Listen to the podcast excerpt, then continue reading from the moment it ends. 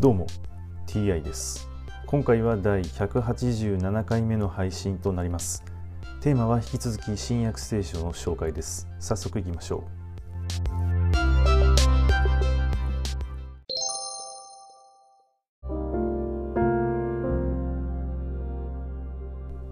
新約聖書第186回。今回はファリサイ派の人々とヘロデのパンダネ。というお話です。弟子たちはパンを持ってくるのを忘れ船の中には一つのパンしか持ち合わせていなかった。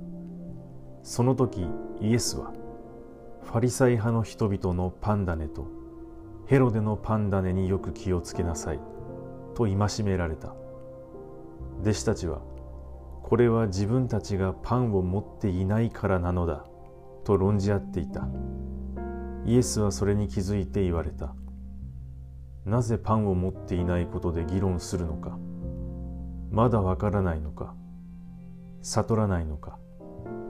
心がかたくなになっているのか。目があっても見えないのか。耳があっても聞こえないのか。覚えていないのか。私が五千人に五つのパンを裂いた時集めたパンのくずでいっぱいになった籠はいくつあったか。弟子たちは十二です。と言った。七つのパンを4,000人に割いた時には集めたパンのくずでいっぱいになった籠はいくつあったか。七つです。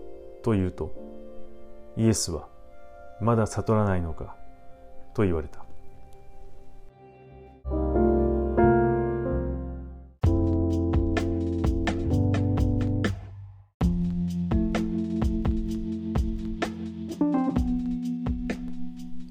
今回のお話を聞いてあなたは悟れましたでしょうか？